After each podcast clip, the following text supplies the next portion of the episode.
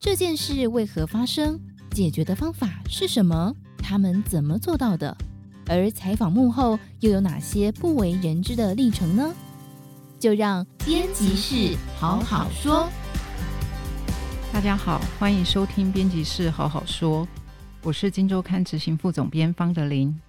这一期封面我们要来跟大家谈一三零八期的封面故事，AI 医神超有感上工。我们过去三年来很常听到那个智慧医疗跟医疗 AI 哈，那不仅包括电子五哥。他们都很积极的投入在这个领域，很多新创公司也专注在这个领域上。那为什么呢？为什么会这么的蓬勃？这个可能跟台湾的资通讯产业很强，然后加上我们的医疗研究也很强，所以很多人会认为强强联手，我们可以在这个产业上就有很好的起点。那讲了这么久，因为这个医疗 AI 其实大概真的讲了三四年这么久了。那我们在医院里到底可以看到什么 AI 医疗的实际应用？那今天我们就是要来跟大家分享这个主题。那请到的是我们《金周刊》的撰述委员年生。Hello，大家好。他这个月跑了非常多的医院，然后也看了很多先进的医疗 AI 的模型。那所以第一个，我当然就要问年生有没有特别深印象深刻的应用？对，我们这次其实去了台北、新北市跟台中。我印象比较深刻的是，我们去林口长庚的时候，它就是。嗯可以透过 AI 的这种心电图，可以一秒就可以判断出每个人的死亡几率。所以就是、哦、大家应该有看过之前的漫画那个死亡笔记本嘛？哦、虽然它我怎么听起来有点恐怖，就是那个死亡笔记本其实是说，它就是那个漫画大家看过嘛？就是在那个笔记本里面，嗯、死神的笔记本里面，你写下那个人的名字，那个人就会因为心脏，然后在什么时间这样子，那个人就会。呃，就是会心脏猝死这样子。那就我们这次看了这个长庚的这个 AI 心电图，它其实也是看到每个人只要现拍的心电图，它就可以透过 AI，因为他们这个其实是累积过去长庚大概一百七十万个病人，然后快六百万张的心电图，然后透过 AI 的种种模型运算，它可以看到你的新的这个心照的心电图之后呢，就可以去判断说你可能一年内、两年内、三年内、五年内、十年内的死亡的。风险到底有多高？甚至它可以区分你是脑中风的，嗯、还是是心心肌梗塞，还是是整体死亡的这个风险。所以他们就真的形容这个是一个死亡笔记本。这个是因为它从心电图就可以看到你的心脏的功能衰竭的状况吗？因为心电图其实是里面有很多的那个电子的讯号嘛，嗯、就是它是判断从心脏流出来的电到。这个原理其实有点复杂，但是大概我的理解就是说，从电从心脏出来，然后到皮肤表面，然后它就有一。非常多的这个讯号可以判断，上面好像一个心电图上面有那个六万个这个电子讯号，然后它连接国家的死亡资料，嗯、所以它就可以非常清楚的知道说到底这个这个人依据这张心电图，然后用 AI 的模型运算之后你。种种的死亡几率大概有多高？嗯嗯嗯、那他是说，不过目前这个准确率大概是八成九，就是八十九 percent 是预测是对的。哦，其实已经算蛮高的了。对，那这个长庚的这个 AI 呃 人工智慧实验室的这个主任，他甚至还有点说，如果想要推广的话，其实他们就架设一个架设一个网站，然后就每个人的心电图只要输入的话，就可以倒数看到你的生命可能还有多长。这太 开玩笑的吧？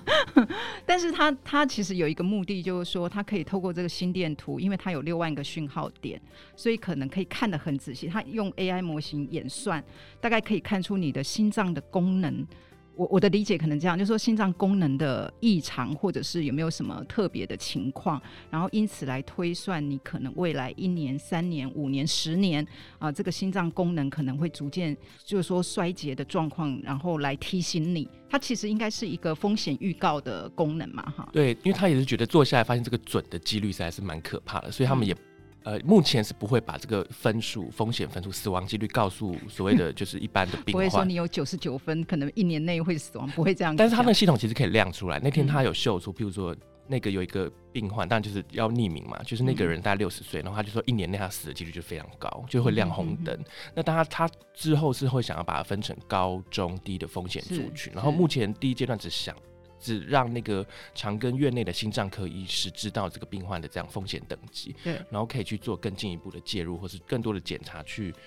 可能不要让这件事情这么快的发生，这样子。那现在如果我们去林口长庚，我们可以跟他索取这一份报告吗？我是说一般的民众，他目前是预计在今年的第一季才会全院的林口长庚落地，是，所以目前呢，其实是呃一般民众可能还没有办法使用这个服务，但是未来第一季就是可以去。林口长跟照所谓的呃心电图之后，就是可以有这样子的附加的 AI 的这个帮你检验你的死亡几率。不过目前是心脏科医师才能看到这份报告，那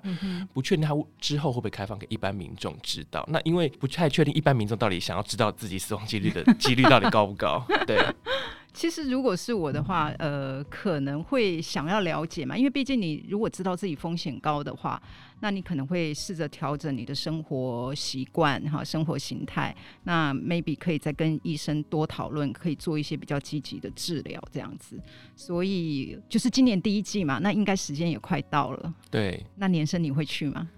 你会想我我是蛮想知道的。那我们这一次的呃，你刚才有提到，你这一次是去了五家医院，不，其实应该不止五家了。对，超过五家，但是我们后来选了五家写的比较多一点。对对对，然后其实大部分的应用都是在这种，就是说呃，去看用 AI 模型去看心电图，看一些 X 光片，看一些电脑断层，电脑断层，然后因此来呃更准确的知道你生病的地方或什么？那除了刚才讲的那个心电图之外，另外还有没有一些呃，你觉得比较在治疗上有比较明显的精进的一些应用？像我们这次去那个台中的中国医药大学的附设医院，嗯、因为这家医院其实呃，之前大家可能知道是还有一个儿童骨龄的一个。判断的 AI 的模组模组，就是因为传统大家家长会想知道自己小朋友到底发育的情形是怎么样嘛，所以就是会左手的手部去照 X 光，那那个小儿科医师就要翻一个很厚的一个图那个图谱去判断说你这个小孩的这个实际骨龄跟你真正的生理的年龄到底有没有差距是多大？那如果就是会知道之后，就是可以在对症下药，例如说就是生长激素啊，或者去去。补一些营养剂等等的，那这个是他这个技术已经拿到了 TFDA，就台湾的这个食药署的这个认证。但是大家都想象中就是都是影像类的 AI 判断比较多嘛，去辅助医疗。可是这次台中的这个中国医大附医，我们看到他最新研发的，去年底才刚在全院上线的一个系统，叫致抗菌平台。就智慧的去抵抗那个细菌的平台，致抗菌。那它这个是很特别，就是因为刚刚讲传统是 AI 是用在呃一些影像的一些判断跟检查嘛，那这个是用在用药的用药的预测上面。就是大家知道说，呃，我们如果细菌感染的话，通常一般的医院的流程是你要花三天的时间去透过抽血，然后去培养细菌，然后要看这个细菌到底有没有。呃，所谓的抗药性，你才知道你要用什么样的抗生素去治疗是最。应该是说，第一个要先判断它是什么细菌，它要细菌培养，知道是什么细菌，然后你还要知道这个细菌有没有抗药性，这样子。所以它这个所谓的 AI 的这个致抗菌的平台呢，它就可以透过一个小时的、嗯、呃时间，那它就透过质谱仪结合 AI 的技术，会知道说二十六种细菌，透过那个细菌的一些。呃，蛋白的组成跟波长的位置，这个蛮专业的，然后就知道说到底是哪一个细菌。所以本来要花三天的，现在只要一个小时。对，而且它这个一小一个小时呢，它现在只需要，就是它还有很多附加的功能，例如说，除了知道细菌细菌的种类之外，还可以就自己 AI 告诉你说这个细菌有没有抗药性，所以你也不用再做抗药性的检查。那甚至它有结合了，譬如说还会可以。透过同样的平台，知道你的这个败血症的几率是，比如是三十趴还是八十趴这样子。嗯、那甚至它还整合了过去你的电子病历的一个仪表板，嗯、就是说你过去如果在在中国医大有有看诊过的经历，你可能有服过什么样的药物，那过敏反应跟抗生素的这个会不会过敏，这些都会整合在这个里面，以及你的肝肾功能，然后你的体重、年龄，因为有些小孩、小朋友或是体重过高。体重过重或比较轻的人的那个抗生素的剂量是不一样的。那这个平台就自动帮你算出最适合你的现在状态的一个抗生素是什么。那所以现在在这个台中中国医大附一，只要呃医生需要开抗生素给病患使用的话，一定要透过这个平台。Uh-huh. 对，那就会给你一个 AI 比较聪明的一个判断。那当然医生还是可以最后再根据患者的状况再微调。Uh-huh. 那他现在已经上线了，大概去年底上线嘛，到现在，那他目前计算出来的准确率大概是八十五 percent 左右。有，嗯哼，所以还还会再有第二版本，再更精进。我感觉这个应用应该是可以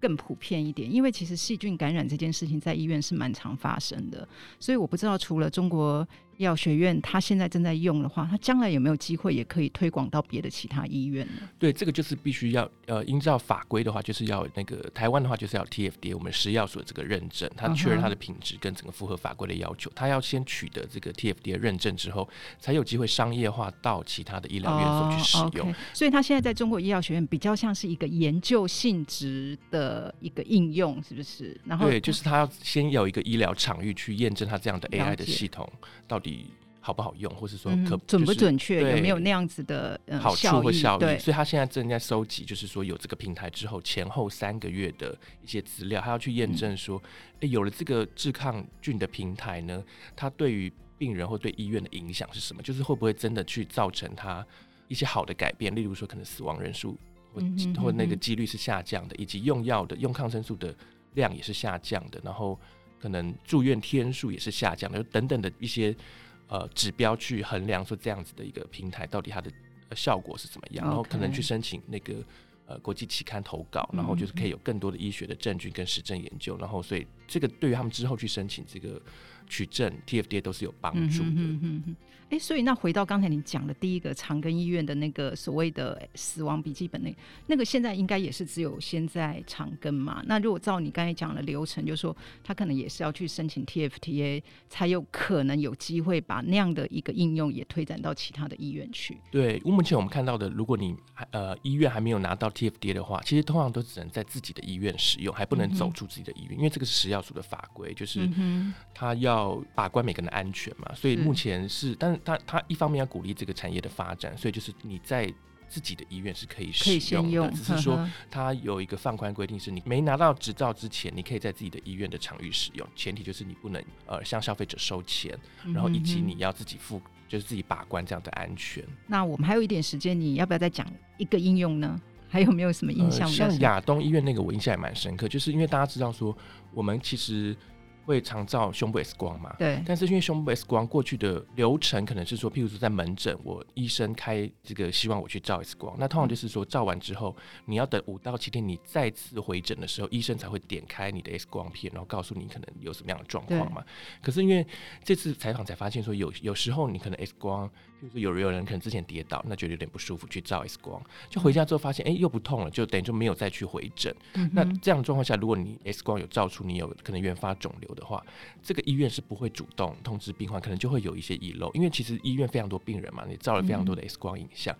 那通常就是要一般流程是要五到七天才可以看到这些影像。那如果你没有去回诊的话，其实那个医生不会点开每个人的病患的 X 光，看每个人有没有问题嘛，因为、嗯、因为这个是在不符合他现在的工作流程的现况。但是亚东医院研发出来的这套花了四年的时间，研发出来这套 AI 呢，就是可以用那个鹰眼，就是 AI 的这种鹰眼去协助医生去判断说四种比较有危险或严重性的一个状况，就包括气胸啊、气腹跟原发肿瘤，还有气管内管太深这四个。就是比较立即，或是比较可能未来会有危险的的疾病这样子。对，那他看 AI 会先初筛有这四个疾病的情形的对的病患的话，就会直接就是进到影像科医师的电脑荧幕前面。那因因为因为现在的法规还是规定说，必须还是要最后要是要医生盖章。医生看了这个 AI 说，哎，这个人有这个刚讲的四个比较危险的疾病出现的时候呢，那个影像科医师会再次判断是不是确实如 AI 讲的是这样的疾病。那如果是的话，他就会勾选是。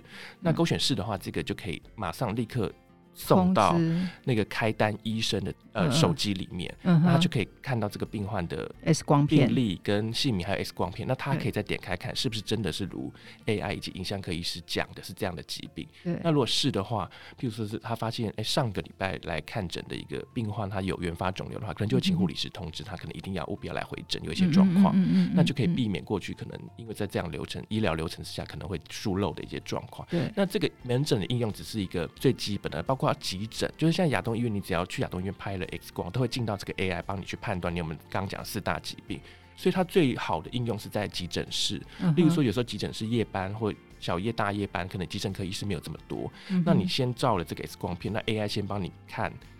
呃，大概十分钟帮你看你有没有刚四大的状况，它就可以排出一个轻重缓急，就可以让医生先去处理比较需要处理的病人，就可以避免这种需要过多的人力。那它除了这个。AI 去帮忙协助诊断，它其实还进阶到做到，因为你刚刚讲这个判断，其实是提升医疗品质，是对病人有感的，可是对医生可能没有感，因为医生最有感是他薪水要提升嘛，或者生产力要提升，所以他要进阶到可以透过这个 AI 去帮影像科医师写这个判读 X 光的报告，它就是系统会自动帮你写出这个 X 光可能是怎么样的诊断，那也是由影像科医师去确认说是不是这样的诊断是正确的。那如果正确的话，他就勾正确，那就直接整合到这个系统里面了。那如果他觉得可能有哪哪些部部分要修改的话，就是他在其中在那个电子病历上再修改，所以非常快。那这样的效率会提升一倍，跟他过去看 X 光片。然后以这个亚东医院现在有十个影像科医师来说，因为 X 光片的解读是影像科医师十分之一的工作量，那以十个医师来看，就等于说 AI 这个创造了多一个影像科医师的这个工作，就对他们会比较有感。OK，所以医院可能就会觉得这个应用对他来讲，医院是。的成本效益来讲是有帮助的嘛？除了传统对对呃医疗品质的提升之外，其实呃生产力的提升就可以对医院来说是创造一个多一个医生的价值。Okay, OK，其实现在在医院的应用很多，我们刚才讲的是三家医院嘛，其实现在台湾各大医学中心都有五花八门的医疗 AI 的应用正在实验，在验证概念当中。那有的可能像我们刚才讲那三个，可能是更成熟一点，已经在他们的医院要落地了哈，就一般民众是可以看。可是呢，如果这些应用，就像我们刚才讲，假设我们发现一个非常好的应用，但是它要走出医院本身，要到别的医院也可以用，那这个部分就涉及到我们未来这个医疗 AI 能不能真的产业化的问题。那这一次我们这个封面，其实年生也有讨论到这一个议题。那不知道现在我们在这个环节上面有没有遇到一些什么样的挑战？对，其实目前挑战我们访了一轮下来，发现其实有三大挑战。第一个挑战就是刚提到了，就是你要把这个这么好的 AI 的应用要走出医院，要让更多人使用的话，第一个就是你要取得当地国家的执照。台湾的话就是 TFDA，就是食药署认证的。那美国的话就大家也熟知的 FDA。嗯嗯嗯，那所以这个都需要蛮长的一段时间。所以，但是这个取证之前当然要有这个验证的过程啊，所以这个就是需要一些时间，不是大家想象中的像这么快速。尤其医疗的东西涉及安全嘛，所以就会需要比较长的法规或是一些品质的验证，要有更多的证据证明这个 AI 工具是有效的。那我们现在拿到这个证的。并不多吗？我们现在大概五家新创是有取得 TFDA 的部分，嗯哼，对，那其中有一些我们也有在这次的报道中有介绍。嗯、那另外在医院的部分也有一些，像刚刚讲那个。中国医药大学古林的有拿到，嗯、那像我们这次有一篇是探讨电子大厂的投入，像宏基的这个眼底镜的视网膜的判断，那个糖尿病的也有拿到，嗯、就是大概有零星几家，大概五六家这样子。不过现在食药署有在推动一个智慧医材的专案办公室，去年五月成立，他希望是透过这种积极辅导的手段，去让这样取证的速度可以加快，所以外界都蛮期待可以看到更多人取证，因为取证等于是第一个入场券嘛，商业的入场券，你要去卖钱的话。就这个是蛮重要的。嗯、那第二个关卡或第二个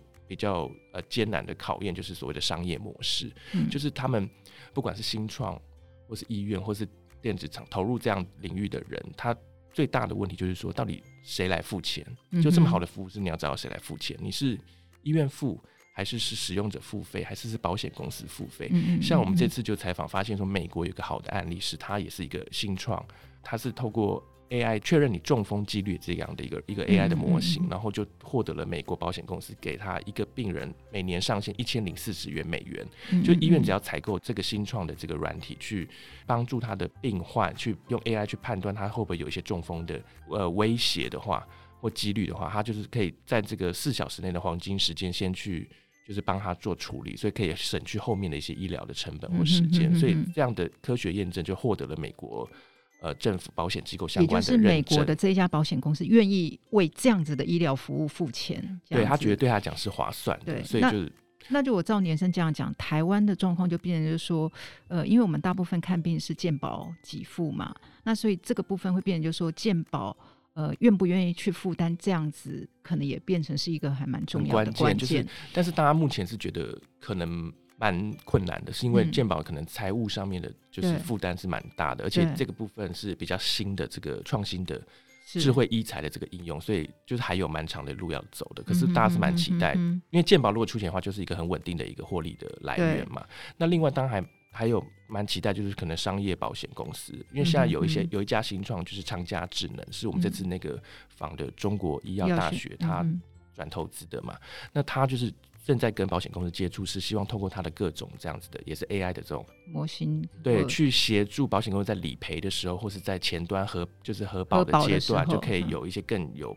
弹性的保费的运用，然后以及更快速核保，因为它透过这个 AI 去判断这个影像确是不是真的是，譬如是不是真的是骨折，那也会避免过可能过去医生漏看的一个可能的问题或医生的这个申诉。那它透过 AI 就是可以帮医生更快的去判断，可能理赔的流程可以缩短。那对于保险公司来说，可能就是有更多的人力去做其他的事情。那目前还在寻求这样子的获利模式的的可能。所以变成就是说，如果研发这个医疗 AI 这个服务想要赚钱的话，其实，在台湾要么就是健保付，要么就是你年生你刚才讲的保险公司愿意负担嘛，哈，要么就是消费者自己对，或是医院愿意买你这个 AI 软体，然后来服务。像他们讲到一个状况是，大家可能知道我们有个 LDCT，呃，胸部低剂量电脑断层的检查，检查肺腺癌的。对。那目前国民健康署一个政策是希望针对高风险的人，他愿意用国家的预算去。给付这样子的，帮你做筛检。对，那但是这个筛检的话，通常大家知道说，你医生去看这个你照出来结果，去看你的肺结节，需要蛮长的时间嘛？有每个片子都需要